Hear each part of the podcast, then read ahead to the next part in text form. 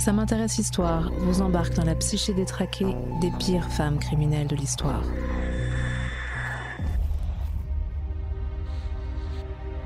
Connaissez-vous Jane Topan À la fin du 19e siècle, cette infirmière psychopathe élimine plus de 30 patients en 4 ans. Elle ressentait l'extase au moment de leur trépas. Et Jeanne Weber? Elle, ce sont les enfants qui l'intéressent. Cette nounou d'enfer, frappée de délire de persécution, a étranglé huit petits innocents entre 1905 et 1908. Mais qu'y a-t-il dans la tête des femmes qui tuent? Eh bien, figurez-vous que même en matière de criminologie, les femmes n'intéressent pas autant les chercheurs que les hommes. Les études sur la violence féminine sont rares, récentes et davantage menées en Amérique du Nord. Dans cette saison 3 du podcast Scène de crime, nous allons fouiller la psychologie de ces serial killeuses grâce à une experte de la psyché des tueurs. Véronique Chalmet est une journaliste spécialisée en criminologie. Après des études de lettres, d'histoire et de psychologie, elle obtient l'autorisation de passer un mois dans une unité pour malades difficiles. Elle devient ainsi l'une des rares journalistes à avoir pu étudier de si près tueurs et violeurs récidivistes. Elle en tire un livre publié en 1995, Cadillac, l'asile des fous dangereux. Et depuis, elle a évidemment récidivé. En 2002, elle publie Femme criminelle. En 2004, Violette Nausière, La fille au poison.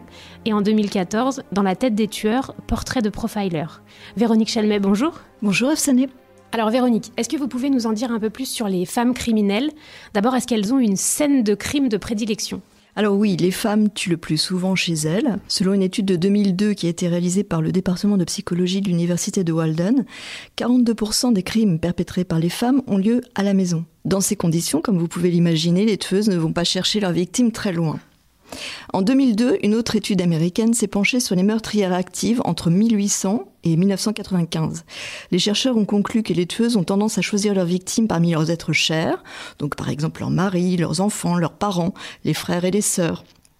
Et 66% des victimes des tueuses faisaient partie de la famille, des cercles proches ou même de connaissances un peu plus vagues. Dans à peine 24% des cas, il s'agissait d'inconnus. À l'inverse, pour les hommes, les proies inconnues représentent 70% des meurtres. Ok, donc les femmes serial killeuses tuent euh, davantage dans leur cercle proche, mais est-ce qu'elles ont des armes de prédilection? Eh bien, étant la personne qui prépare le plus souvent les repas et les boissons lorsqu'elle tue, la femme opte à une majorité écrasante pour l'empoisonnement. Euh, ce sont parfois des morts très lentes qui ont des apparences de mort naturelle.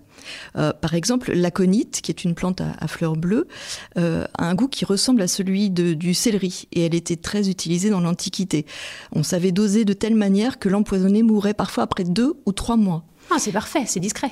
Très discret comme la digitaline d'ailleurs. On suspecte que la mort du pape Jean-Paul Ier a peut-être été due à cette substance. Et alors du coup, le fait qu'elles utilisent euh, des armes moins visibles, est-ce qu'elles sont moins inquiétées par la justice que les hommes? Alors bien sûr, elles sont beaucoup plus discrètes, donc elles passent plus facilement entre les mailles du filet. Euh, par exemple, il s'écoule à peu près 8 ans entre leur premier meurtre et leur arrestation, tandis que pour les hommes, la cavale dure en moyenne deux fois moins, c'est-à-dire à mmh. peu près 4 ans. Et euh, certaines psychopathes ont pu ainsi passer sous le radar pendant 30 ans. Et est-ce qu'on a réussi à dégager euh, des, grandes explications du crime au féminin?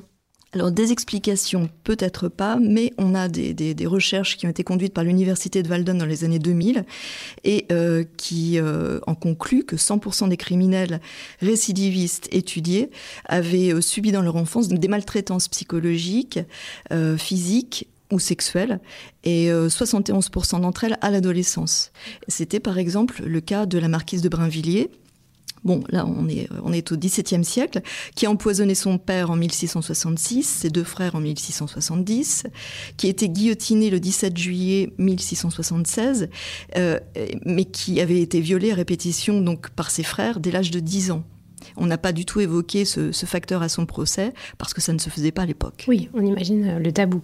On se retrouve donc chaque semaine avec le portrait d'une femme criminelle et vous pouvez retrouver tout de suite le premier épisode, Jen Topen, l'infirmière psychopathe.